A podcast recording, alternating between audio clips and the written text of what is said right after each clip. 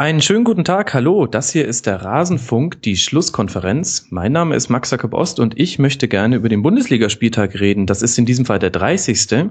Und ich habe mir zwei Gäste dazu eingeladen. Zum einen Christian Spiller, verantwortlich für den Sport bei Zeit Online. Hallo Christian. Hallo.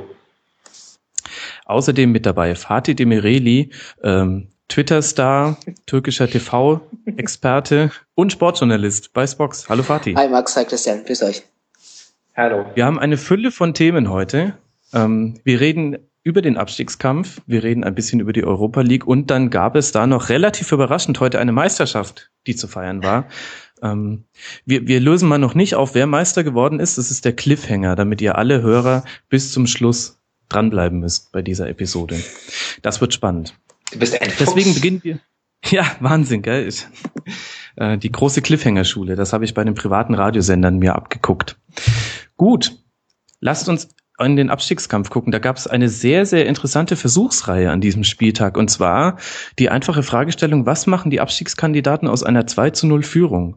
Das hatten wir genau dreimal und die Vereine haben das ganz unterschiedlich gelöst. Der einzige Club hinten drin, der das 2 zu 0 auch zu einem Drei-Punkte-Erfolg ummünzen konnte, war der HSV. 3 zu 2 gegen den FC Augsburg. Jetzt frage ich Christian, was ist davon zu halten? Was ist davon zu halten? Ja, sehr viel ist davon zu halten. Also der HSV ist natürlich der große Gewinner des Spieltags, ähm, äh, weil er es eben geschafft hat, mal wieder seit langer, langer Zeit zu gewinnen. Ähm, ich glaube, es sind halt mehr als nur drei Punkte, die der HSV da geholt hat am, am, am Samstag. Ähm, ich glaube, die Art und Weise, wie sie gespielt haben, ähm, das war jetzt spielerisch nicht, nicht, nicht Hochglanz, aber da hat man von, von, von Anfang an gesehen, dass da wirklich Feuer drin ist, dass äh, äh, da gekämpft und gerätscht und gelaufen und getan und gemacht wird. Und ähm, das, glaube ich, tut den HSV sehr, sehr gut. Und dieser Sieg, dieser, dieses, dieses 3 zu 2, auch dann, dass das, der Fakt, dass das Tor sozusagen eine Minute nach dem 2 zu 2 fällt, als man dann dachte, oh Gott, jetzt fallen die wieder mhm. auseinander. Mhm. Ähm, auch die Art und Weise, wie das Tor dann äh, geschossen wird, nämlich dieser, dieser Lasogga-Hammer, ja, ich glaube, der hat für sehr, sehr viel Selbstvertrauen wieder gesorgt beim HSV. Und die glauben wieder an sich und werden deswegen ein gehöriges Wörtchen mitreden, wenn es darum geht, ähm, da am Ende über dem Strich zu stehen oder zumindest nicht abzusteigen. Mhm. Das Selbstbewusstsein hat man definitiv auch in der Jubelpose von Lasogga gesehen, die mir war sie ehrlich gesagt schon wieder fast ein bisschen zu viel. Aber wahrscheinlich kann man auch einfach nicht nachempfinden, wie das für einen HSV-Stürmer sein muss, ein Tor zu erzielen. Wahrscheinlich wusste er das selber auch gar nicht mehr, wie das ist. Ähm, Fatih, was hast denn du für Veränderungen beim HSV gesehen? Geht das auch jenseits Körpersprache und Zweikampfführung? Äh, schwierig. Ähm, man muss es natürlich immer den Gegner aussehen bei so einer Sache und ähm, ich habe so ein bisschen Probleme, das als Maßstab zu nehmen, wenn man die Auswärtsmannschaft FC Augsburg ähm, da als, als Gegner hat. Ich glaube, jetzt was das war die sechste Auswärtsniederlage in Folge für, für Augsburg. Ähm, deswegen muss man mal abwarten. Also ich, ich fand letzte Woche das, das Derby fand ich HSV eigentlich erschreckend. Ähm, jetzt war es besser, war, haben zu Hause gespielt, hat auch eine Rolle vielleicht, erstes Spiel vom neuen Trainer. Ähm, ich würde gerne die nächsten Spiele einfach mal abwarten, wie das dann nächste Woche ist. Ich glaube, da spielen sie in Mainz, was jetzt mhm. nicht auch kann, nicht keine einfache Aufgabe ist, gerade ähm, in Mainz. Ähm, eine Veränderung ist sicher dahingehend da, dass einfach mal ein Trainer da ist und kein ähm, ja, Sportdirektor, der äh, mal kurz angesprungen ist. Ähm, allein schon das ist eine Veränderung. Und trotz äh, aller ja, Witze, die man reißt, halte ich äh, Bruno Labbadia eigentlich schon doch für einen, für einen ähm, sehr guten Trainer. Und mhm. ähm, es soll, es soll auch unbedingt auch mal eine Veränderung daherkommen, wenn jetzt von Peter Knebelmann zu äh, Bruno Labbadia wechselt. Definitiv, ja. Man hat auch gesehen, also was mir aufgefallen ist, es war, ähm, wie viele Anspielstationen der HSV im gegnerischen Strafraum hatte. Ähm, also die haben sind, sind viel, viel früher draufgegangen, haben sich auch viel weiter vorne postiert und so sind letztlich ja auch die Tore gefallen. Also nimmt man mal den Standard weg. Ähm, dass sie halt einfach im äh, Strafraum nicht alleine unterwegs waren, sondern man da auch mal einen Pass spielen konnte zu einem mhm. Mitspieler. Mhm. Gut, dann ähm, im Grunde müssen wir einfach mal gucken, wie viel dieser Sieg wert ist. Tabellarisch auf jeden Fall wahnsinnig wichtig. Der HSV mit drei Punkten ähm, an den 16. auf den 16. Tabellenplatz gesprungen, jetzt mit 28. Und dahinter liegt jetzt am Tabellenende der VfB. Die hatten auch 2-0 geführt und am Ende steht aber nur ein 2 zu 2. Ein bisschen zeigt sich das, äh, was äh, Stefan Rommel, den ihr beide ja, glaube ich, auch kennt, in der letzten Folge bei uns gesagt hat. Die haben das Problem, dass die jetzt immer zu Hause gewinnen müssen.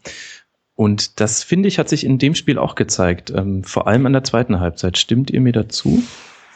Ja, also ich glaube, äh, in Stuttgart wissen sie immer noch nicht so richtig, wie sie dieses Spiel noch aus der Hand geben konnten. Ähm, ähm, also wir hatten ja, äh, ich glaube, Martin Haneck hatte mindestens eine äh, große Chance wieder einmal und hat sie, hat sie, hat sie nicht reingemacht. Dann gab es ähm, diese, die, diese gelb-rote Karte. Kann man, kann man auch drüber reden zumindest. Ähm, also wenn, man, wenn wir vorhin davon geredet haben, dass der HSV durch diesen Sieg sozusagen für den Kopf äh, auch viel getan hat. Und ich glaube, der Kopf ist ganz, ganz wichtig im Abstiegskampf. Ja, man geht, also die Mannschaften unterscheiden sich meiner Meinung nach qualitativ jetzt nicht so sehr. Da kommt es einfach sehr viel mhm. darauf an, mit welch breiter Brust und mit welchem Selbstvertrauen man, man am Ende in diese Spiele geht. Und der HSV hat da wirklich viel, viel gewonnen an diesem Samstag.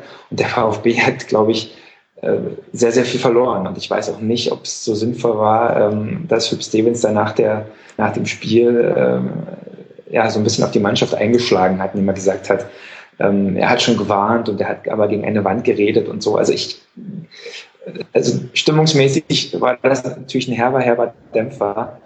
Und ähm, sowas kann sich schnell auch äh, sozusagen nach unten, nach unten entwickeln, also so eine, so eine Negativspirale. Ähm, nicht gut, wirklich nicht gut, was da in Stuttgart passiert ist. Ja, was meinst du denn, äh, Fatih, was denkst du denn, warum ähm, Hüb Stevens das gemacht hat? Also das ist mir auch aufgefallen, dass er äh, die Mannschaft so deutlich kritisiert hat und jetzt am Folgetag gab es noch ein Interview mit einem Sky-Reporter, an dem äh, derjenige mal nachgehakt hat, ähm, äh, woran liegt das? Können die Spieler einfach nicht schnell genug umsetzen, was sie von ihnen erwarten? Und da hat er dreimal einfach nur geantwortet und, und, und. Also so ein bisschen Russell Wilson, ähm, nein, nicht äh, Wilson, äh, Lin, äh, Martian Lynch, äh, Seattle Seahawks Style. I'm just here to not get fined. Ähm, warum macht er das? Also ähm, ich, ich kann es mir ehrlich gesagt auch nicht so ganz erklären. Ich hatte das Gefühl, dass ähm, Hüb Stevens gerade in der Phase, ähm, als es auch kritisch um seine Person wurde, als man eigentlich ihn nach, in jeder Minute angezählt hat, jede Minute, ja, jetzt wird er entlassen, jetzt wird er entlassen, jetzt ist eigentlich schon aus, jetzt kommt Zorniger, jetzt kommt der und, und so weiter, dass er in der Phase sich eigentlich so eine ich hoffe, ich darf das sagen, so eine Leck mich am Arsch Einstellung sich äh, da äh, ja, angepasst hat. Und ich fand ihn dann eigentlich wunderbar, auch äh, teilweise humoröse Pressekonferenzen. Ähm, anscheinend hat er jetzt so ein bisschen diese Lässigkeit wieder zu schnell verloren. Ähm, und ich glaube, diese Lässigkeit, die er sich da, an, an, äh, da angesetzt hat, hat auch mit dem VfB gut getan. Jetzt finde ich es schon, schon wieder gefährlich, mhm. dass er jetzt dann wieder umschwenkt auf den alten knorrigen Hüb.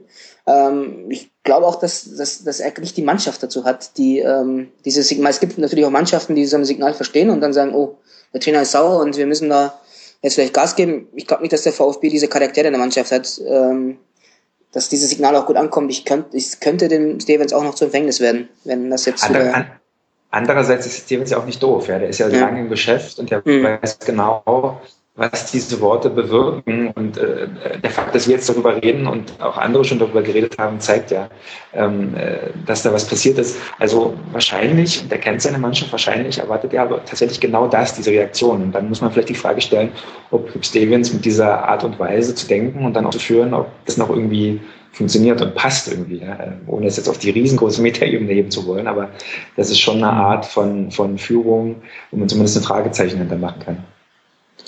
Absolut. Also wird natürlich definitiv die Art und Weise verändern, mit der Stuttgart, sollten sie nochmal mit einer Halbzeitführung in eine zweite Halbzeit gehen, wie sie das dann spielen werden, denke ich. Also da werden sich die Spieler doch schon dran erinnern. Ich meine, jetzt treffen sie auf einen Gegner, der äh, eigentlich noch verunsicherter ist mit Schalke. Ähm, das Restprogramm, wenn man sich das anguckt, könnte auch Hoffnung machen, im VfB, auch wenn das letzter mhm. ist. Aber man muss halt da schon ein bisschen in die Mitte finden. Also ich, so zu viel umschwenken, zu viele Stimmungsschwankungen. Weiß nicht, ob das ähm, Signal hin oder her, ob das, ob das äh, hilfreich ist. Also irgendwann muss man dann auch vielleicht auch mal eine Linie finden. Wobei kurvenreich äh, zum Nichtabstieg ist wahrscheinlich auch besser als äh, mit einer festen Linie. in die zweite Liga. Ja. Ähm, interessant fand ich an dem Spiel einfach nur in der Konstellation, dass wir auf der anderen Seite einen Trainer hatten, der es genau umgedreht gemacht hat. Christian Streich stellt sich nach dem Spiel hin und sagt, also dass wir in der ersten Halbzeit so schlecht gespielt haben, das nehme ich komplett auf meine Kappe, weil anscheinend habe ich es nicht geschafft, äh, meinen Jungs zu vermitteln, dass sie das ruhig angehen sollen. Das fand ich auch schon wieder fast zu heftig. Aber sehr interessant, dass das quasi genau das Gegenmodell ja. zu, zu Hüb war. Ich glaube auch, dass es wieder übertrieben in die andere Richtung. Ja? Ähm, und mhm. äh, also bei der Pressekonferenz gestern, ich glaube, da hatte man das Gefühl, dass irgendwie beide gerade 5-0 verloren haben. Ja?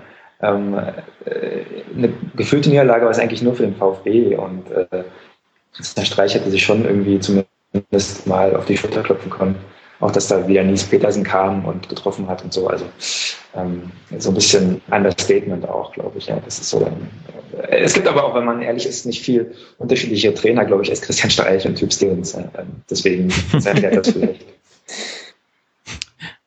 Das ist allerdings wahr, ja. Und irgendwie ganz interessant, wie sich jetzt ähm, so potenzielle Helden bei allen Abstiegskandidaten herausformen. Also wir haben äh, Nies Petersen, wenn Freiburg nicht absteigt, dann werden alle Nies Petersen zu Füßen liegen, was man sich in Bremen früher auch nicht gedacht hätte. Ähm, wenn Stuttgart nicht absteigt, dann werden sie Matthias Ginczek ähm, eine Statue bauen und ähm, beim HSV könnte es La Soga werden, zumindest seinem Selbstverständnis nach.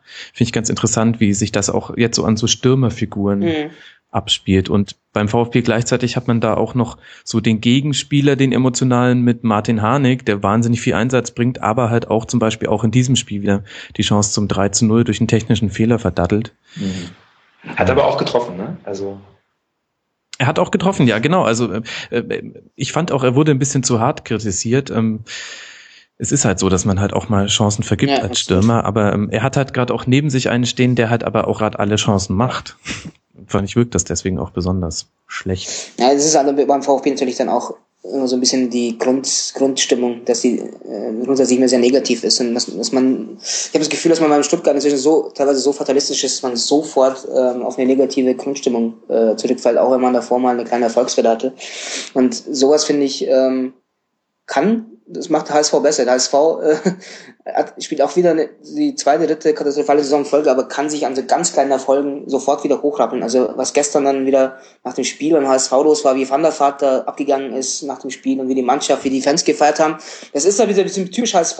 Ich glaube sogar, dass der andere wieder schon wieder an die Europa League gedacht hat und nachgerechnet hat, aber ähm, das ist, kann aber, das kann aber, finde ich, in so einem Abschiedskampf dann aber auch ein Vorteil sein, wenn man, wenn man es schafft, an sich so ein ganz kleine Erfolgen an so Zähnen sich ähm, hochzuziehen ähm, und nicht ähm, nach der ersten Sache dann sich dann runterziehen zu lassen. Und das, wenn man, wir werden auch gleich auch über Hannover reden. Hannover ist es genauso. Also da gab es gestern eine Riesenstimmung im Stadion. Ähm, klar, man hätte, das Spiel gewinnen müssen, aber trotzdem, trotz allem hat man sich dann an diesem Kampf, an, die, an, die, an das gute Spiel und eben an die Stimmung dann auch wieder hochgezogen. Und das ist beim VfB das Problem. Ist aber halt auch irgendwie doppelbödig, oder? Also ähm, die Fallhöhe wird natürlich auch höher, wenn man sich an so kleinen Dingen hochzieht. Und ähm, jetzt lass mal den HSV auswärts bei Mainz, die durch sind, 3-0 verlieren. Ähm, und äh, zu deiner Information, es sind 14 Punkte Rückstand auf die Europa League, das heißt rechnerisch nicht mehr möglich. Also außer man hofft auf den siebten Platz, dann, dann ist es rechnerisch noch drin. also ich finde das gar nicht so unkritisch, ehrlich gesagt. Ja, also das Witzige ist ja, was man sorry, äh, was man gesehen hat am Wochenende ist, ähm, dass ähm, der VfB eigentlich viel, viel, viel, besseren Fußball gespielt hat als der HSV, aber eben nicht gewonnen hat. Und äh, wie gesagt, ich glaube, da kommt wieder das Emotionale ins Spiel. Ich glaube, die Hamburger sind ähm, vom Kopf her mittlerweile so, dass sie sagen, ey, also sie sind einfach emotionaler dabei. Die sagen sich, kommt, wir zeigen es den ganzen Leuten da draußen, die sich schon seit Jahren eigentlich über uns lustig machen. Ja, der HSV ist ja ähm, ja, wurde ja schon in den vergangenen Jahren so ein bisschen zur Witzfigur, das muss man so hart sagen, wie es ist. Ja? Ähm, und so dieses, wir können es irgendwie doch schaffen und wir zeigen das jetzt in allen und wir rücken zusammen und äh, das ist schon was Besonderes. Das gibt es in Stuttgart so in der Form nicht irgendwie und das gibt es auch in Hannover nicht. Und ich glaube, das könnte so ein emotionaler Trumpf sein, den HSV ähm, dann irgendwie doch noch irgendwie in der Liga hält, weil sie sind auf eine gewisse Art und Weise einfach dann doch irgendwie ein Kultverein, auch in dem ganzen Scheitern der vergangenen Monate und Jahre. Und äh, ja, am Ende könnte das vielleicht einen Ausschlag geben, glaube ich. Die Trainerwahl deutet auf jeden Fall darauf hin, dass genau das ähm, der Gedankengang vielleicht der sportlichen Verantwortlichen war, eher so über die emotionale Schiene ja. zu kommen. Gut, und ähm, dann haben wir noch ein Team, was auch 2-0 geführt hat, aber es auch nicht über die Zeit gebracht hat. Paderborn hat heute am Sonntag gegen Werder Bremen 2 zu 2 gespielt. Tolle erste Halbzeit, wobei ich fand Werder auch sehr passiv, Christian. Ähm, ja, das stimmt. Allerdings muss man schon sagen, also ich bin so ein bisschen so ein kleiner Paderborn-Fan geworden, muss ich, muss ich mich hier mal outen. Ähm, ich finde das einfach toll, was die da machen und ich finde, das viel zu wenig gewürdigt. Ähm, eigentlich ist es ein mhm. Wunder, dass sie überhaupt irgendwie immer noch mitspielen um den Klassenerhalt. Ja. Ähm, und äh, zum Beispiel das erste Tor heute, das war einfach großartig. Ja. Ähm, äh, schade, dass wir ja. kein Videopodcast sind, sonst hätte man das jetzt eingespielt, aber das ist einfach ein, ein Traumtor gewesen. Klar, der SV Werder war jetzt nicht so präsent in der ersten Halbzeit, aber dann muss man sagen, auch da gehört dann immer wieder der Gegner dazu. Und Paderborn hat wirklich alles reingeworfen. Also die ähm, sind gerannt und äh, haben auch haben die Zweikämpfe angenommen und waren echt stark und die können auch Fußball spielen, mal so ganz nebenbei. Ähm, das sah schon in Ordnung aus. Und dann hat das Pech, dass sie das nicht über die Zeit gebracht haben. Ähm, und da blutet mir ein bisschen das Herz, muss ich sagen, weil ähm, ich finde es toll, wenn diese Mannschaft auch mit diesem kleinen, in diesem kleinen, engen Stadion, wo man noch, wenn man dann äh, die Spiele live schaut, wo man noch so einzelne Zuschauerrufe hört, wie auf dem Dorfplatz, das finde ich ganz großartig. Also das, das ist ein Stück, das ist ein Stück Bundesliga-Kultur, auch wenn es jetzt nicht die riesige Tradition ist, das irgendwie erhaltenswert ist, finde ich. Ja, muss ich aber trotzdem, ähm, pflichtet absolut bei. Ich, ich habe auch eine große Sympathie für Paderborn, den Trainer und allem, aber trotz allem, ähm, es ist immer noch ein leider harter Wettbewerb und da musst du auch so eine Führung dann auch mal halten. Ähm, Gerade wenn du in so eine, so eine schwierigen Spirale streckst und dann ähm, 2 vorne bist, kriegst natürlich das Tor zum das 2-1 also echt blöden, zum blöden Zeitpunkt, aber dann musst du es auch über die Zeit retten. Und wenn du das nicht kriegst, hinkriegst, gerade wenn jetzt alle anderen dir noch die Vorlagen gegeben haben, ja, dann wird es halt schwierig im Abstiegskampf und äh, bepflichtet absolut bei. Ähm, es ist wunderbar, was da in Paderborn passiert, aber man muss halt dieses Spiel auch gewinnen. Und deswegen glaube ich auch, dass es für Paderborn ganz, ganz schwierig wird, ähm, weil das auch wieder ein Nackenschlag ist, auch ein psychologischer. Ist wahr, ja. Meinst du tatsächlich, dass sie das so verarbeiten? Ich, also ich hätte ehrlich gesagt ähm, gedacht, so schlimm ist das äh, für Paderborn jetzt nicht, dass die nur in Anführungszeichen 2-2 gespielt haben. Ich glaube, deren Ziel muss es sein, dass es am 34. Spieltag im Heimspiel gegen den VfB rechnerisch noch möglich ist. Und dann will ich tatsächlich auch Stuttgart mal sehen, wie die da spielen. Ja, aber wir haben jetzt noch dann vier Spiele und wenn du, wenn du dann, gerade in so einem Spieltag, wenn ich dann alle bis auf den HSV für dich spielen, ähm, die große Chance hast, dich abzusetzen, vor allem dann an Hannover weiterzuziehen, äh, dann, dann musst du es nutzen. Also es ist schön, am letzten Spieltag die Chance zu haben, aber wenn du es vorher schon machen kannst, dann musst du das in, in der Bundesliga einfach nutzen. Da ist es, dafür passiert auch jede Woche viel zu viel. Dem kann man nicht ganz widersprechen. Und äh, dem widersprechen werden auch nicht alle Hannover-Fans. die einzige Mannschaft, die nicht äh, unten drin steht und 2 zu 0 geführt hat, wenn wir den SC Freiburg als Gegner vom VfB mal rausnehmen. Und ja, also ich finde Hannover ganz schwierig zu interpretieren. Lasst mal noch kurz erst über den Trainerwechsel reden. Christian, fandst du die Entscheidung, ähm, Korkut zu entlassen, richtig und dann wiederum die Entscheidung, Fronzek einzustellen auch? ähm, naja, Warum nee, also, gar nicht. Ähm, also ich glaube, die Ergebnisse waren natürlich so, dass Korkut wenig Argumente hatte, ergebnistechnisch. Ja, die, die Rückrunde war katastrophal bis dahin. Äh, ich hatte trotzdem für einen guten Trainer. Ähm, ich glaube, ähm, er ist ein schlauer Trainer, er ist ein guter Trainer, er hat einen guten Draht zur Mannschaft auch gehabt zum Schluss. bloß er hatte halt das Problem, dass die Mannschaft nicht mehr gewonnen hat. Und das ist natürlich als Trainer nicht ganz so toll. Ne?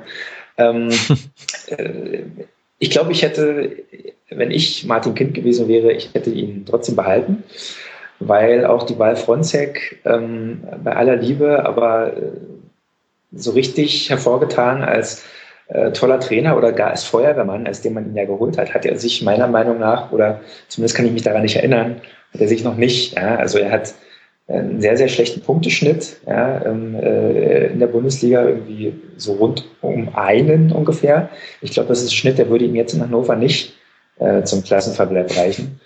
Ähm, also ich bin da sehr, sehr skeptisch, muss ich ganz ehrlich sagen. Ähm, bloß, äh, wir können jetzt hier irgendwie spekulieren, am Ende, am 34. Spieltag wird dann, wird dann entscheiden, wird sich dann entscheiden, ob das richtig war oder nicht. Ähm, bloß wie gesagt, ich, ich weiß es nicht, ich glaube es nicht. Mhm.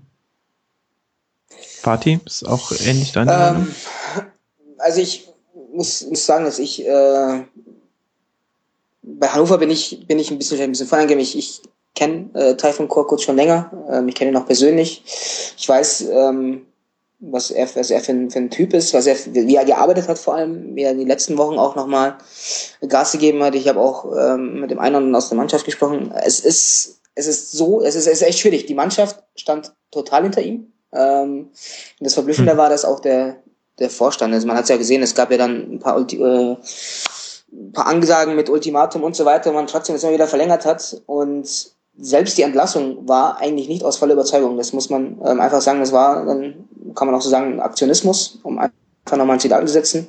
Nur das Signal ist halt schwierig ähm, zu setzen, wenn man dann jemanden holt, der nicht gerade diese ja, diesen, diesen Abstiegskampf, äh, das, dieses, dieses Feuer entfachen kann, wenn er, wenn er so eine Vergangenheit hat. Also man, man es ist ja hoch und, hoch und runter geschrieben worden, auch in den sozialen Medien und auch in den Medien, dass ähm, die Bilanz von ähm, Michael Franzek im Abstiegskampf. Deswegen finde ich es ein bisschen schwierig. Trotzdem, gestern ähm, hat die Mannschaft, finde ich, eine gute Reaktion gezeigt. Ich habe das Spiel auch über weite Strecken gesehen.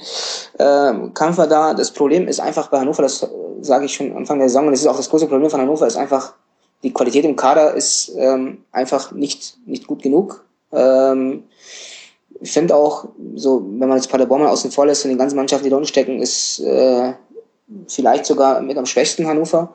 Ähm, ich glaube trotzdem eine kleine Selbstüberschätzung auch da. Ähm, auch gestern wieder, also das zieht sich halt in den letzten Wochen komplett durch wieder. Ähm, ständig irgendwelche äh, individuellen Fehler. Gestern, was Albanos macht, wieder echt äh, Wahnsinn. Dann Marcello, eigentlich ein sehr, sehr guter Spieler.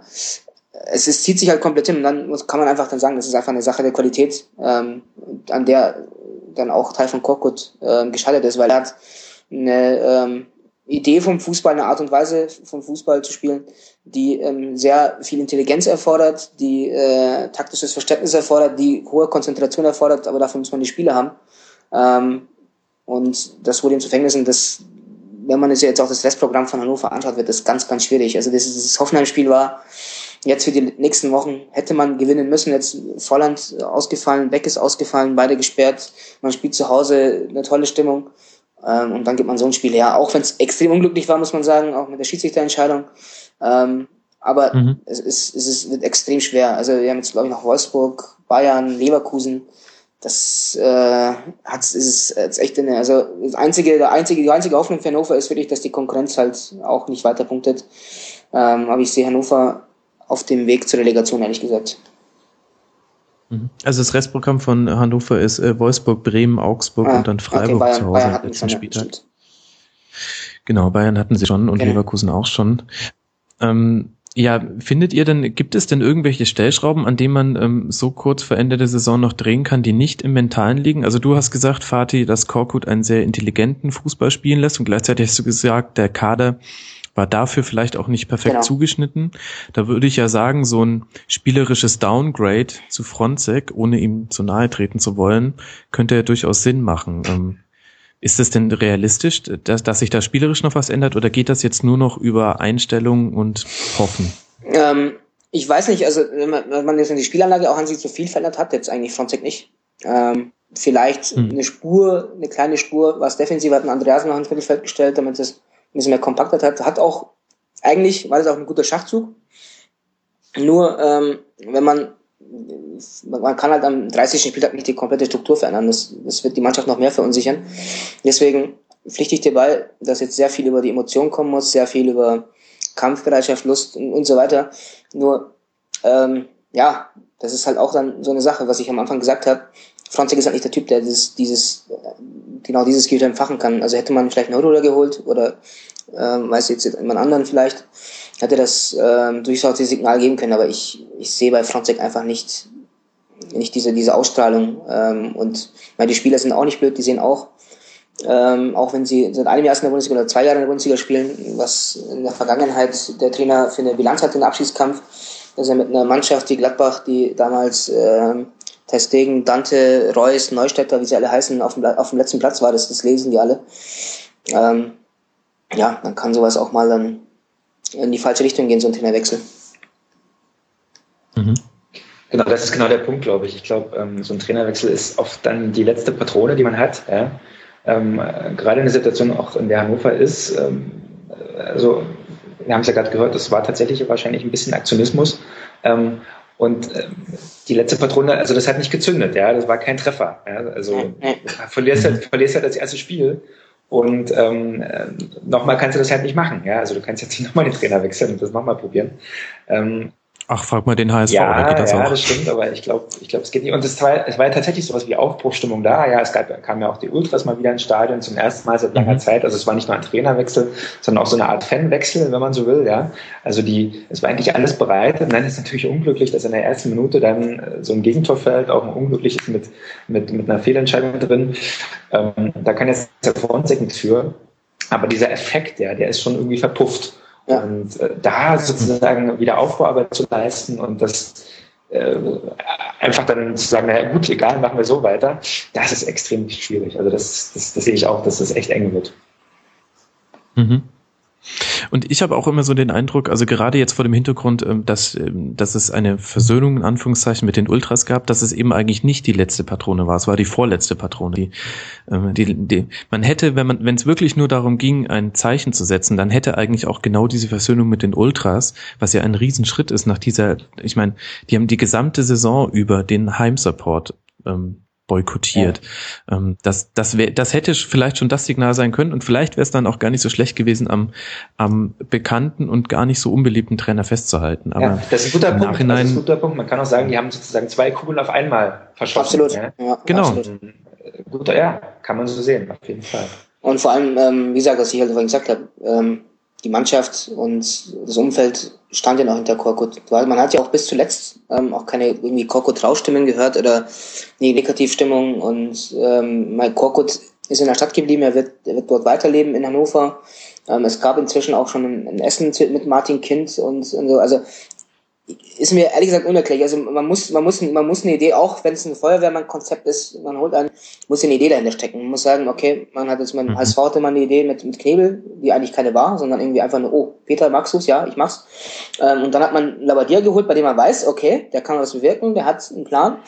Ähm, meinst, okay, das ist schon lange her, was hat man Martin Schmidt geholt, man weiß, okay, vom Typ her passt er zur Mannschaft, aber was kann die Idee sein, Korko zu entlassen, und Michael Frontek zu holen. Das ist keine Idee. Das ist einfach nur, ich sag's nochmal, Aktionismus und vor allem mit dem Zwischenschritt, dass man halt noch ähm, irgendwie äh, Peter Neuruhr dann noch vorher eingeladen hat. Also null Struktur, null Ideen und das ähm, kann eigentlich nur, kann eigentlich nur bestraft werden mit dem Abstieg oder ähm, im besten Fall mit einer Relegation. Mhm. Ich glaube, das Grundproblem bei Hannover ist ja ganz klar. Also wir brauchen jetzt auch, also ich weiß nicht, wie lange wir über Hannover reden wollen, aber da ist halt ein, ein Präsident am Werk oder Martin Kind am Werk, der seinen Verein äh, da sieht, wo er wahrscheinlich nicht hingehört, ja, nämlich irgendwo äh, im internationalen Geschäft. Ja, ich glaube, das, ich glaube, da sind so ein bisschen die Realitäten verschwommen. Ähm, und für ihn ist sozusagen allein der Fakt, dass sie da unten mitspielen, irgendwie eine persönliche Beleidigung.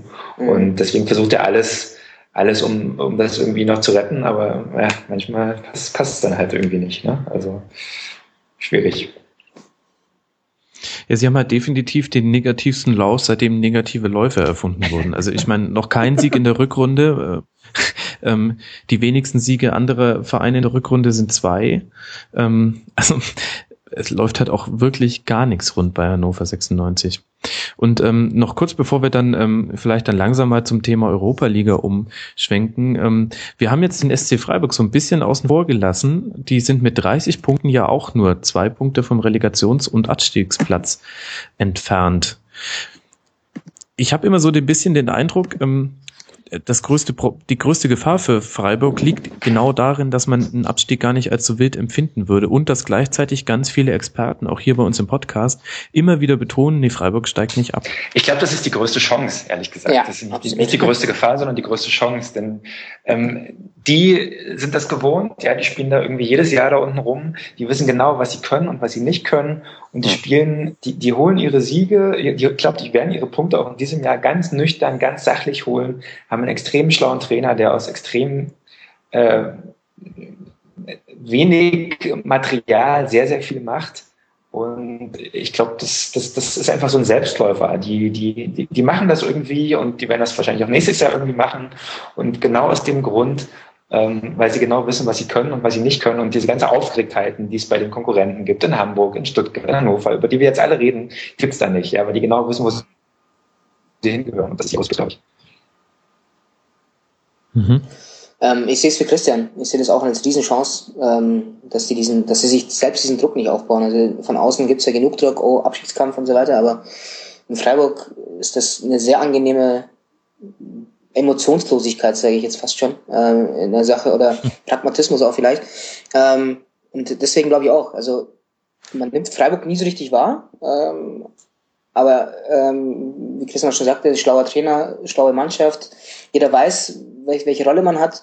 Und ich glaube, das wird auch ausschlaggebend ähm, sein in Sachen Klassenhalt. Und ich sehe da auch ähm, Freiburg auf, auf einem guten Weg Richtung Klassenhalt. Ähm, und mhm. ja, also null Gefahr sehe ich dabei in der Situation. Ja, ich meine, wenn man sich einfach nur mal anguckt, dass sie ja am Ende der Hinrunde 18. waren, dann sieht man durchaus die Entwicklung, die, die sie genommen haben. Aber ich möchte schon zumindest mal kurz angesprochen haben, lasst die jetzt mal das nächste Spiel zu Hause gegen Paderborn verlieren. Dann zieht, äh, zieht Paderborn an denen vorbei, die rutschen runter ich meine, sie haben es definitiv in der eigenen Hand, weil sie spielen auch noch gegen den Hamburger SV, dann gegen die Bayern. Okay, mal gucken, in welcher Situation die Bayern sich dann befinden. Ähm, und dann das letzte Spiel eben bei Hannover. Also sie haben es in der eigenen Hand, aber ich sehe die nicht so komplett da unten raus. Ähm, also wie gesagt, ich glaube, das nächste Spiel gegen, gegen Paderborn ist, ist, das ist kein Selbstläufer. Und dann kriegt es nochmal eine Eigendynamik. Das, das glaube ich auch nicht. Also ich sehe, ich sehe auch die Gefahr da nicht bei Null irgendwie. Ja, ähm, also natürlich, die Gefahr gibt's, äh, dass es sie erwischt. Aber ich glaube halt nicht, dass es dann sowas wie eine Eigendynamik gibt. Ich glaube, ähm, die verlieren dann und dann haben sie halt verloren. Und dann wird da aber keiner nervös und keiner unruhig und es gibt nicht diese ganzen Aufgeregtheiten, sondern die spielen dann weiter ihr Ding und dann gucken sie, wo sie am Ende mhm. stehen. Und das, ähm, das ist ihr großes Plus, glaube ich. Gut, im Vergleich zu den anderen Vereinen sind sie ja wirklich so der Fels in der Brandung. Das kann man so sagen. Ähm, dann haben wir jetzt über die Teams, die unten drin stehen, gesprochen. Ähm, zu Hertha kommen wir ganz am Schluss noch mal kurz.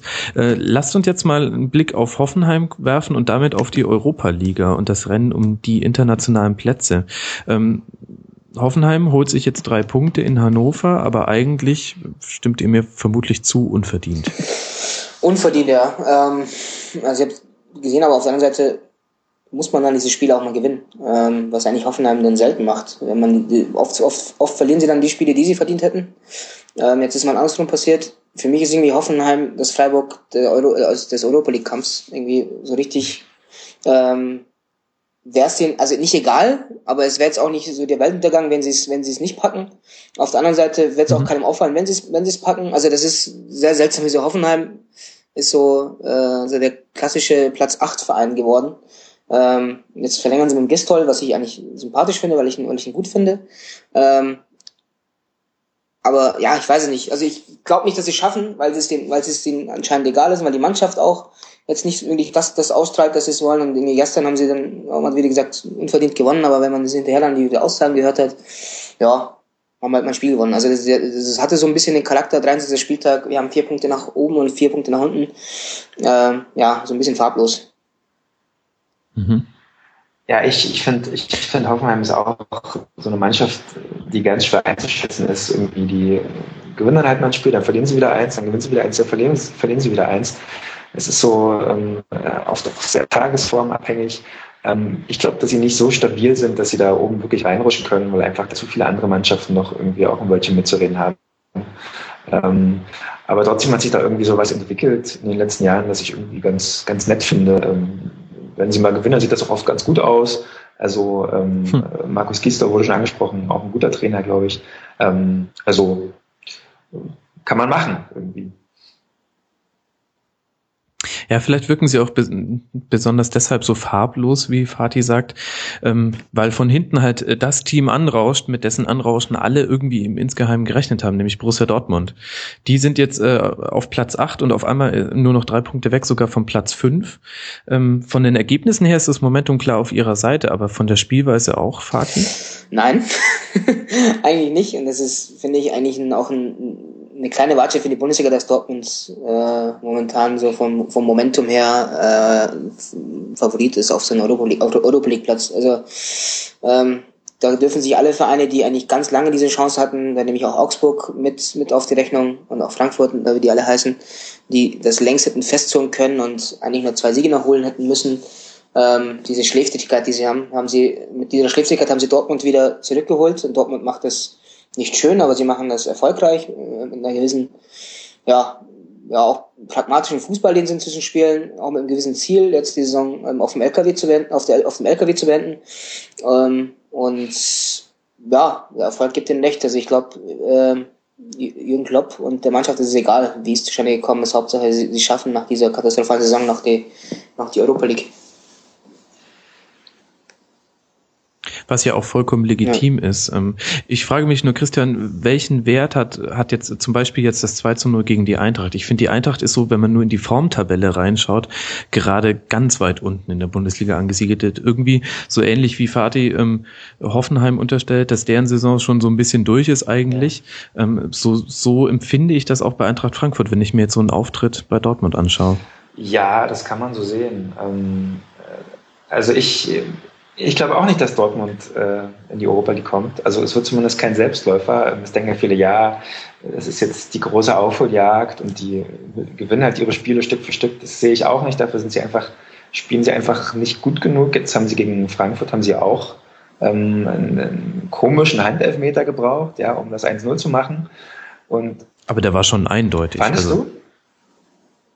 Fand ich ehrlich gesagt schon. Ich finde, dass, ähm, dass man als Verteidiger oder generell als Spieler, Sonny Kittel ist ja kein Verteidiger, weiß, dass, dass man die Hand halt besser hinter dem Rücken hält im eigenen Strafraum. Ja, aber dann, dann fällt man ja um. Ne? Also das ist, die, die, die Arme sind ja, sind ja zum Ausbalancieren da und ihr hattet jetzt so ein bisschen oben, das stimmt, aber also, wenn man so im Laufen ist und sich irgendwie postieren muss dem Gegenspieler gegenüber, dann kann man sich die Hände, also wenn man die Hände in den Rücken macht, das ist nicht so praktisch beim Laufen, glaube ich. Das macht sich nicht gut. Das stimmt, aber ich meine, da er nicht äh, 2,20 Meter groß ist, vergrößert er halt schon seine Körperfläche, wenn, wenn die Hand irgendwie über dem Kopf ja, das, das, ist. Wesentlich. Das, das ist die alte Diskussion. Also ich finde es ich find's ehrlich gesagt Quatsch. Ähm, ich, ich, finde, mhm. ich finde, sowas ist kein absichtliches Handspiel irgendwie, weil er steht halt nicht mit ausgebreitetem ausgebreiteten Armen wie, keine Ahnung, Leonardo DiCaprio auf der Titanic darum, sondern äh, das sieht immer noch so aus, als ob er da irgendwie spielt und versucht, die Balance zu halten oder irgendwie äh, im Rennen ist. Also ich hätte da nie und nimmer Elfmeter gegeben, aber wir haben ja schon einige dieser Elfmeter in dieser Saison gesehen. Ähm, das ist ein Thema für sich, glaube ich. Aber was ich mhm. nur sagen wollte, ist, wir brauchten halt diesen Elfmeter, um das 1-0 zu machen. Und äh, wenn das nicht, wenn, wenn der halt nicht gekommen wäre, dann hätte ich gerne mal dort sehen sollen, wie sie das irgendwie hergespielt hätten. Ne? Das ist, das, äh, so selbstverständlich kommen diese Siege nicht. Auch gegen Paderborn hatten sie Mühe. Ja. Ähm, mhm. Also es hat, äh, die stehen nicht ohne Grund da, wo sie gerade stehen. Und Jürgen Klopp verlässt den Saison äh, den Verein auch nicht ohne Grund am Saisonende. Also da liegt spielerisch immer noch einiges im Argen. Und deswegen glaube ich, dass es äh, sehr, sehr schwer wird, da irgendwie noch hochzukommen und diesen Platz sich zu sichern. Mhm. Der Schlüssel für die Gegner dürfte eigentlich sein, Aubameyang kalt zu stellen, wenn man sich mal anguckt, wie wichtig der geworden ist. Ähm, ich glaube, von den letzten 40 Treffern war er an 20 beteiligt. Der ist meiner Meinung nach gerade so der einzige bei Dortmund, der so richtig Gas gibt. Da will mir keiner widersprechen. Fatih, du hast hier im Rasenfunk schon, ich glaube, am 13. Spieltag gesagt, Jürgen Klopp wird am Ende der Saison nicht mehr Trainer von Borussia Dortmund mhm. sein. Damit warst du ähm, fußballmedienweit natürlich der Erste, ohne dass ich das irgendwie mal im Blick gehabt hätte. Was willst du uns heute Exklusives verraten? Kannst du uns was zu Gündogan sagen oder irgendein anderes Thema? Was gibt's am Montag in der Kantine? Äh, die, am Montag in der Kantine muss ich mal bei Box nachfragen, was wir da.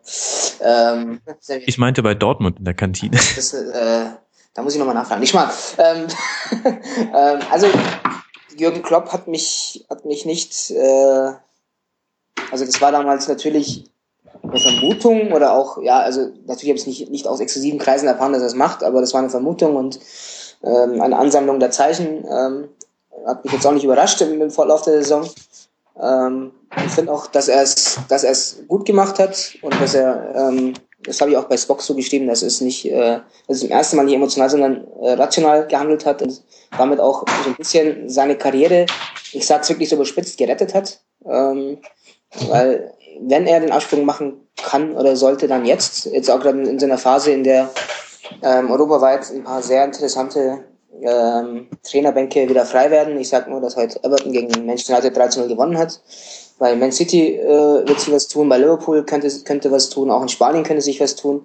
Und spätestens 2016 werden noch mehr was tun, vielleicht sogar in, in, im südlichen Teil Deutschlands könnte sich ja auch was tun, man weiß es nicht.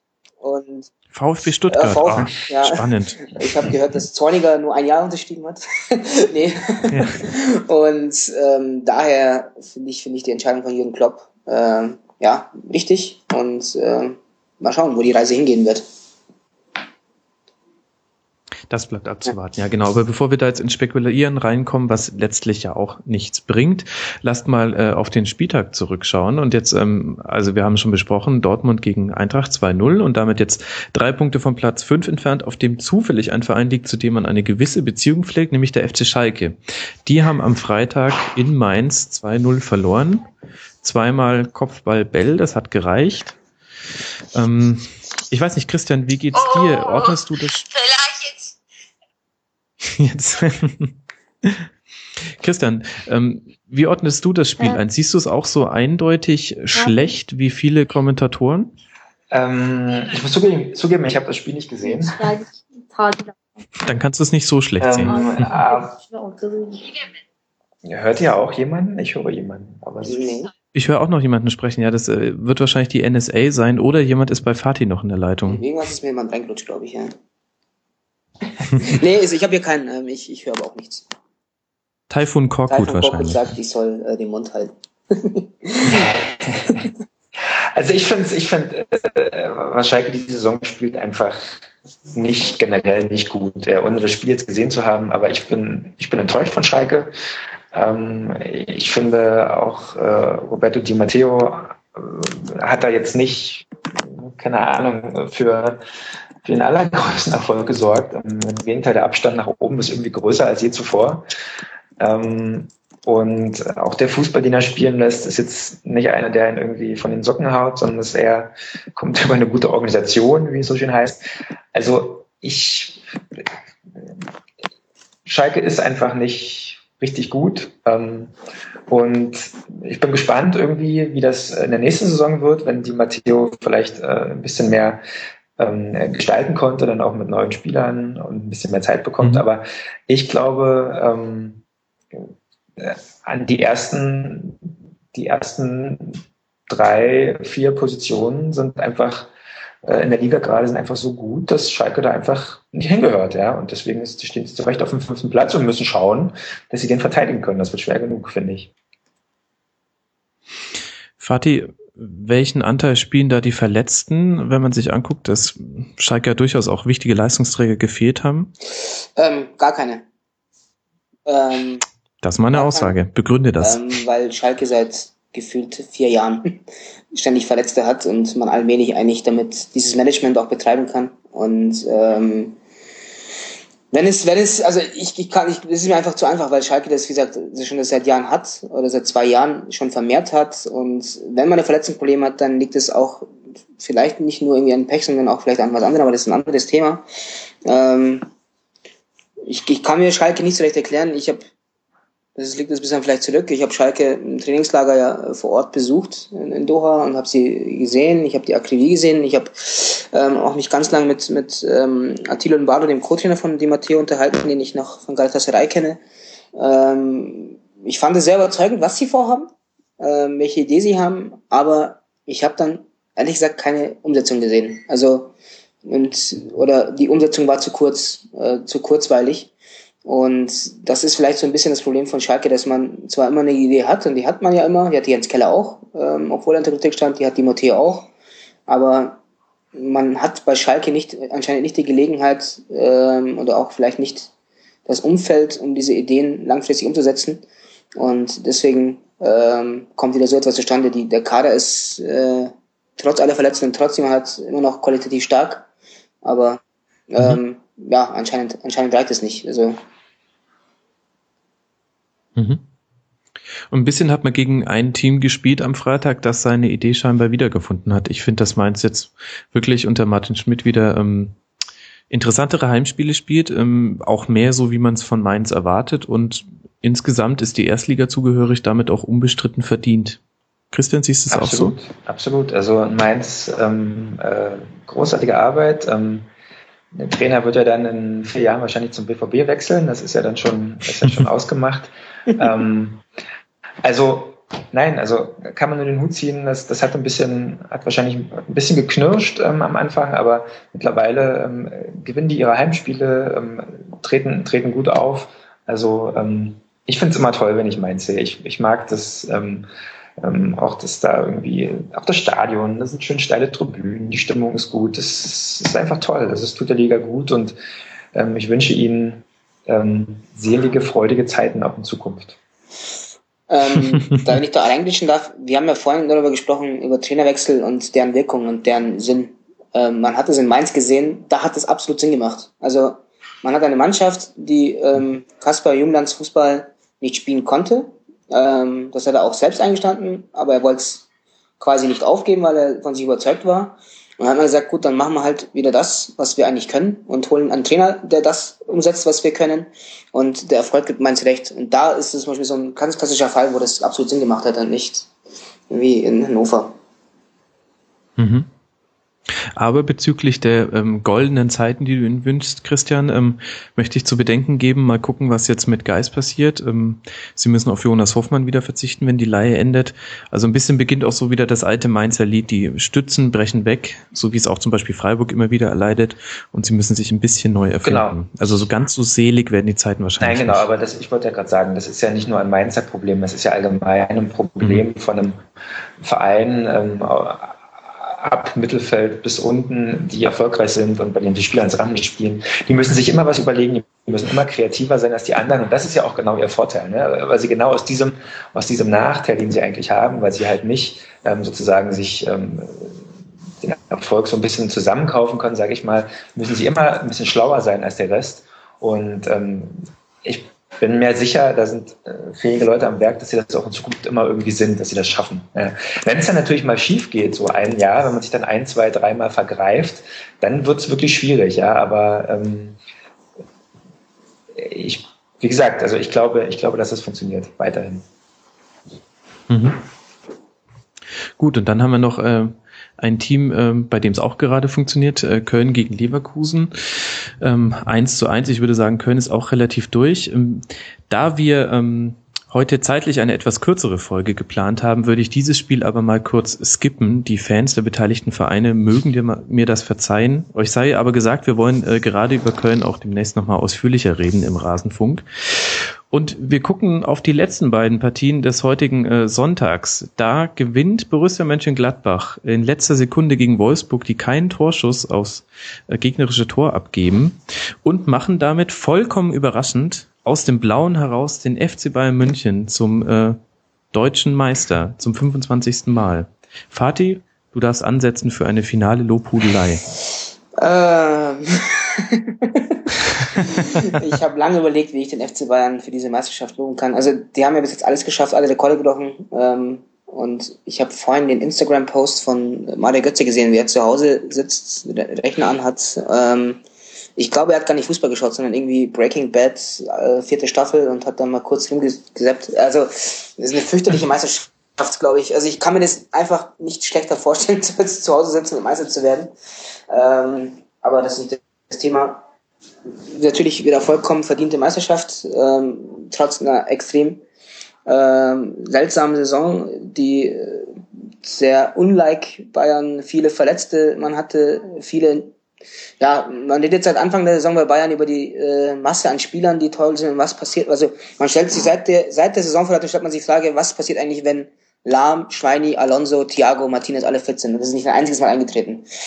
Und in so einer Saison, äh, wo man dann jetzt, jetzt gestern hat dann Sinan Kurz sein Debüt gegeben, äh, Mitchell Weiser hat gespielt und so weiter. Ähm, Finde ich es nicht völlig selbstverständlich, dass man dann die Saison durch, durchspielt und ähm, gerade jetzt in der Verfassung der Bayern ist dann so ein, so ein 1 zu 3 in Porto dann auch eine Riesenkatastrophe und äh, wird ein Riesenrahmen ausgelöst. Guardiola wird hinterfragt. Ähm, es ist ganz gefährlich, was da passiert. Also, was passiert eigentlich, wenn da mal, mal zwei, drei Spiele mal hintereinander verlieren sollte, dann wird da die Welt untergehen anscheinend. Ähm, in so einer, in so einer Welt, äh, die ich ja auch tagtäglich sehe, ähm, finde ich es nicht selbstverständlich, dass die beiden das so durchgezogen haben. Muss man einen Hut davor ziehen. Ähm, was jetzt nicht passieren darf, das ist jetzt die große Aufgabe von, von Guardiola, äh, was, was er letztes Jahr auch hatte, dass man dann nach der gewonnenen Meisterschaft, nach der vielen Meisterschaft dann auch in anderen Wettbewerben dann quasi äh, die Arbeit eingestellt hat. Das darf jetzt nicht passieren. Ähm, ich glaube auch nicht, dass es passiert, weil Guardiola und die Mannschaft das auch verstanden haben. Ähm, Gerade Guardiola hat verstanden, weil er hat das ja quasi letztes Jahr vorgelebt, dass er gesagt hat, so jetzt ist die Saison vorbei und hat dann in, Augsburg Eli Salai auf die linke Verteidigung gestellt und so weiter. ähm, wird er jetzt nicht machen. Ähm, jetzt hat man vor allem mit Barcelona wirklich zwei Riesenbrocken äh, vor sich, wo man die ähm, Konzentration und die Schlagzeit hochhalten muss.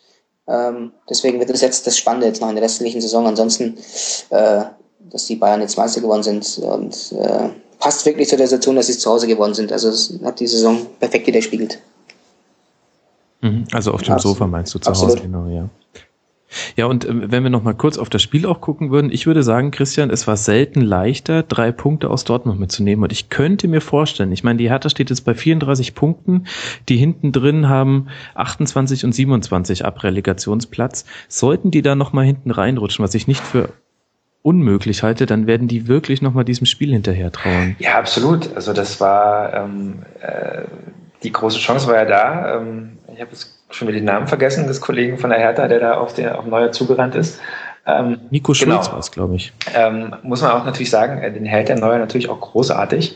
Ähm, das hat er ganz, ganz stark gemacht.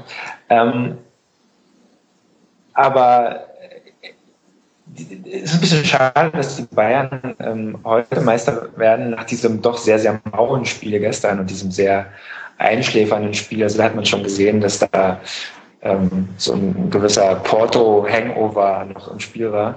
Ähm, deswegen finde ich sehr, sehr schade. Ähm, ich würde auch irgendwie, ich glaube, die Bayern sollten auch bei der DFL beantragen, dass zukünftig die letzten zehn Spieltage zeitgleich stattfinden, damit nicht mehr so eine unwürdige Meisterkrönung stattfindet, wie jetzt, dass sie nicht mehr auf den Sofameister werden. Aber was mir in der ganzen Sache ein bisschen zu kurz kommt, ist, dass, so, dass man einfach mal würdigt, wie gut diese Mannschaft eigentlich wirklich ist. Also wir sagen immer, es ist total langweilig und äh, die sind schon seit äh, der Winterpause eigentlich de facto Meister. Und darüber verliert man so ein bisschen aus den Augen, eigentlich, was für einen starken Fußball diese, diese Bayern wirklich spielen und wie toll das ist. Und das ist halt dann doch nicht nur das Geld ist, ähm, äh, mit dem sie da irgendwie Meister werden, sondern dass einfach Guardiola schafft, diese Mannschaft auch weiterzuentwickeln. Ich glaube, sie hat sie, er hat sie auch im Vergleich zur letzten Saison äh, weiterentwickelt, obwohl sie, glaube ich, ein bisschen mehr Punkte wahrscheinlich haben werden äh, oder gehabt haben werden sozusagen im letzten Jahr. Aber ich glaube, es ist da trotzdem ein Schritt gekommen. Am Ende wird man natürlich das erst beurteilen können, wenn das ist der Gradmesser normal, die Champions League, äh, damit man sehen, was los ist. Aber ähm, wir sollten einfach alle mal innehalten und sagen, wow, FC Bayern, ihr seid schon eine verdammt gute Fußballmannschaft. Ähm, das kommt mir so ein bisschen zu kurz, ehrlich gesagt. Mhm. Dafür spricht auch, wenn man sich die Zahlen mal anguckt, sie jagen noch den Gegentorrekord, stehen jetzt bei 13 Gegentoren und 18 äh, war, ist der bestehende Rekord aus der Saison 2012, 2013. Ähm, also sie spielen nicht nur nach vorne gut, sondern äh, stehen auch hinten wirklich ähm, sehr sicher. Und mit Schweinsteiger haben wir jetzt ähm, einen dritten Spieler, der es geschafft hat, acht Meisterschaften in seiner Karriere zu holen. Also ich wiederhole noch meinen Worten, acht. Das muss man sich echt mal verdeutlichen, wenn man mal guckt, wie viele Profijahre ein durchschnittlicher Profi spielt in der ersten Wie viel hast du denn als Fan bis jetzt geholt, Max? Ähm, so bewusst sind es bei mir, ich habe vorhin auch nachgerechnet, bei mir sind es 13. Ich bin so in der Saison 93, 94, ähm, würde ich sagen, also würde ich mich zum ersten Mal als Fan bezeichnen. Da war es mir wirklich mhm. wichtig, wie die Bayern spielen. Also 13. Meisterschaft ist auch, es ist total absurd. Es ist wahnsinnig schwierig, ähm, Demut äh, vor dem Ganzen zu bewahren und das nicht als ähm, selbstverständlich hinzunehmen und ähm, ja auch einfach, ähm, ich, ich Jetzt spreche ich einfach mal aus der Sicht des Fans und nicht des Moderators. Ich stimme da auch dem Christian zu. Man muss da wirklich mal kurz innehalten und sich überlegen, ähm, wie die Bayern gerade spielen. Ähm, es ist auch wirklich schön anzusehen. Es gab Meisterschaften, die dramatischer gewonnen wurden, die für mich aber nicht denselben Stellenwert haben. Mhm. Einfach weil ich damals vom Spielerischen her von meinem Team nicht überzeugt war. Und mir ist einfach, ich stehe einfach wahnsinnig auf gut ausgeführten Offensivfußball. Und das ist wirklich was ganz Besonderes, auch wie Guardiola das geschafft hat. Ähm, Also seit Guardiola da ist, haben wir halt auch wieder öfter mal einen Matchplan, der sich, der einem auch überrascht.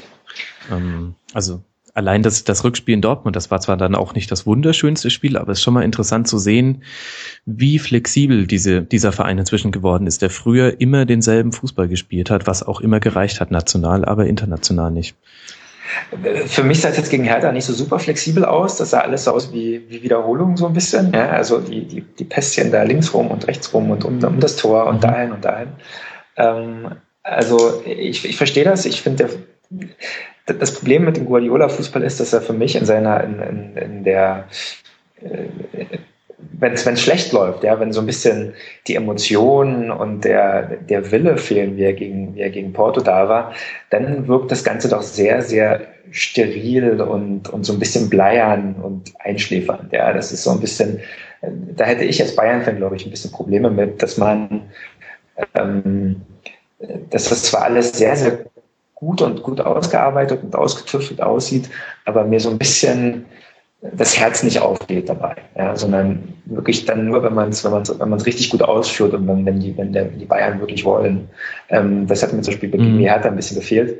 Und äh, was, ich, was ich dich fragen würde, du würdest also so eine Meisterschaft, wie sie jetzt in diesem Jahr passiert ist, auch äh, was äh, sozusagen dein, dein, äh, deine emotionale Verwicklung angeht, ähm, vorziehen einer Meisterschaft, keine Ahnung, wann war das, äh, als äh, ähm, Genau, 2001, als äh, der, der, der indirekte Freistoß noch reinging. Das hättest du lieber, ja? Ähm, ja, es ist schwierig zu sagen. Also ich meine, dieses Meisterschaftsfinale war emotional natürlich schon eines der Highlights überhaupt. Also ich weiß noch bis heute, wie ähm, wie ich am Radio stand und ähm, mein Bruder über den Flur hinweg auch am Radio, wir beide komplett ausgetickt sind beim 0 zu 1 und dann wiederum beim 1 zu 1 äh, dementsprechend ausgetickt sind. Und noch heute erzählt man sich im Dorf, dass die Winzer, die in den Weinbergen waren, allein am Schrei aus dem Dorf gehört haben, dass irgendwas Dramatisches noch passiert sein muss. Also das ist schon singulär natürlich ein total äh, schönes Ereignis Ereignis. Aber ich finde, dass man da halt wirklich so ein bisschen verklärt, dass eine Meisterschaft eine Gesamtleistung sein sollte, die eben übers komplette Jahr betrachtet verdient sein soll. Deswegen ist es jetzt auch, also ich stimme dir da auch zu, das ist jetzt ein bisschen unglücklich, dass sie ausgerechnet nach so einem 1-0 gegen Hertha, was nun wirklich, hm, das war jetzt schon so untere Schublade mhm. ähm, vom spielerischen her. Ähm, aber die Meisterschaft ist eine Gesamtleistung und ähm, im Mo der Moment war natürlich geiler 2001, ganz klar. Und ähm, das ist auch der Grund, warum jetzt gerade München nicht brennt. Ich nehme hier München auf und ich kann euch sagen, München brennt nicht. Aber wenn man, wenn man dann einfach mal einen Schritt zurücktritt, ich denke, in der Sommerpause setzt bei mir immer noch mal so ein, so ein Reflexionsprozess ein, dass ich die letzte Saison einordne und dann nochmal nach vorne gucke. Und da finde ich, hat so eine Saison schon einen höheren Wert, weil ich finde es wirklich beachtlich. Man muss sich nochmal verdeutlichen, wir hatten sieben Weltmeister im Kader und das vollkommen normal und auch menschlich verständliche ist ein Abfallen der Leistung nach so einem großen Titel. Und während man das auch bei anderen Spielern gesehen hat, äh, ich meine, Mats Hummels, ähm, haben die Bayern das geschafft, natürlich auch durch ihren Kader, aber auch, auch durch, getragen von diesen Weltmeisterspielern sind die ähm, jetzt schon wieder souverän Meister geworden. Das ist, finde ich, eine riesige Leistung. In der idealen Welt spielen sie natürlich genauso einen guten Fußball, aber es ist trotzdem spannend in der Liga. Ja, das wäre natürlich das Tollste. Ja, gut. Da reden wir wieder über die, über die Ich würde sagen, das liegt nicht an genau, den Bayern. Da reden wir über die Schwäche der Liga ne? generell, aber das ist wahrscheinlich ein anderes abendfüllendes Thema. Absolut. Genau. Gucken wir mal. Nächstes Jahr werden die Karten neu gemischt. Ich bin sehr gespannt, was da mit Thomas Tuchel in Dortmund passiert und wie Wolfsburg finanziell noch nachlegt. Und an alle, denen es nicht spannend genug ist, die auf spannende Saisonfinishes stehen, kann ich ja nur sagen, Leute, dann verfolgt mal bitte am nächsten Sonntag ab 14 Uhr die Frauenfußball-Bundesliga. Das ist wirklich Wahnsinn. Da steht Wolfsburg übrigens vor dem FC Bayern mit einem Punkt Vorsprung. Wolfsburg spielt äh, beim FFC Frankfurt, die Drittplatzierte sind und rein theoretisch auch noch Meister werden können. Bayern spielt ähm, zu Hause gegen den äh, Fünftplatzierten. Und genauso dramatisch ist das Abstiegsrennen. Also da kann sich wirklich die Herren-Bundesliga eine, eine Scheibe von abstreiten, ähm, weil sowohl der Vorletzte gegen den Letzten als auch der Viertplatzierte gegen den Drittplatzierten von hinten gesehen noch gegeneinander spielen. Also, wenn ihr dringend äh, Bedürfnis habt nach einem spannenden Saisonfinale, dann schaut mal Frauenfußball. Oder die nächste Woche im Rasenfunk. Oder die Super League ist da auch spannend. Vati, ehrlich gesagt bin ich da nicht so tief drin wie im deutschen Frauenfußball. Die ersten drei innerhalb von drei Punkten, das ist sensationelle Liga. Die sensationellste Liga der Welt. Wahnsinn. Wahnsinn. auch so ein bisschen die sachlichste Liga ja. der Welt. So die Büroklammer unter der Leitsordner der das, europäischen halt, Top-Liga. Das ist halt ein bisschen emotional, aber. Gut, bevor wir dieses Thema noch aufmachen, dann wird es nämlich doch wieder äh, eine lange Sendung, sage ich äh, vielen herzlichen Dank, ähm, dass ihr mit dabei wart. Äh, danke, Christian. Schon gedanklich abgeschaltet. Und vielen Dank äh, dir, Fatih, dass du äh, mit uns den letzten ähm, diesen Spieltag sehr gerne, hat mir sehr Spaß gemacht und freue mich schon wieder auf die nächste Einladung. Kommt definitiv. Ihr lieben Hörer da draußen, hinterlasst uns gerne Feedback, wie ihr es findet, wenn wir mal eine kürzere Folge aufnehmen. Das interessiert mich sehr. Folgt uns sehr gerne bei Facebook, Twitter und in den sozialen Netzwerken. Außerdem feiern wir jede iTunes-Rezension wirklich, weil wir immer deutlich merken, dass dann unsere Bekanntheit ein kleines Sprüngchen nach vorne macht. Und ansonsten kann ich nur sagen, nächste Woche hören wir uns wieder, wenn ihr mögt. Und bis dahin bleibt sportlich, schaut euch in Ruhe den DFB-Pokal an und dann schauen wir mal, was der 31. Spieltag bringt. Bis dann.